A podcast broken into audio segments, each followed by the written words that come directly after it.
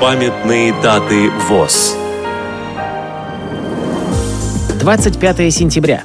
95 лет со дня рождения Дмитрия Сергеевича Жаркова, библиотековеда, тифлолога, с 1967 по 1985 год директора Республиканской Центральной библиотеки для слепых, ныне Российская государственная библиотека для слепых, заслуженного работника культуры России и Бурятии. 29 сентября, 115 лет, со дня рождения Николая Алексеевича Островского, писателя.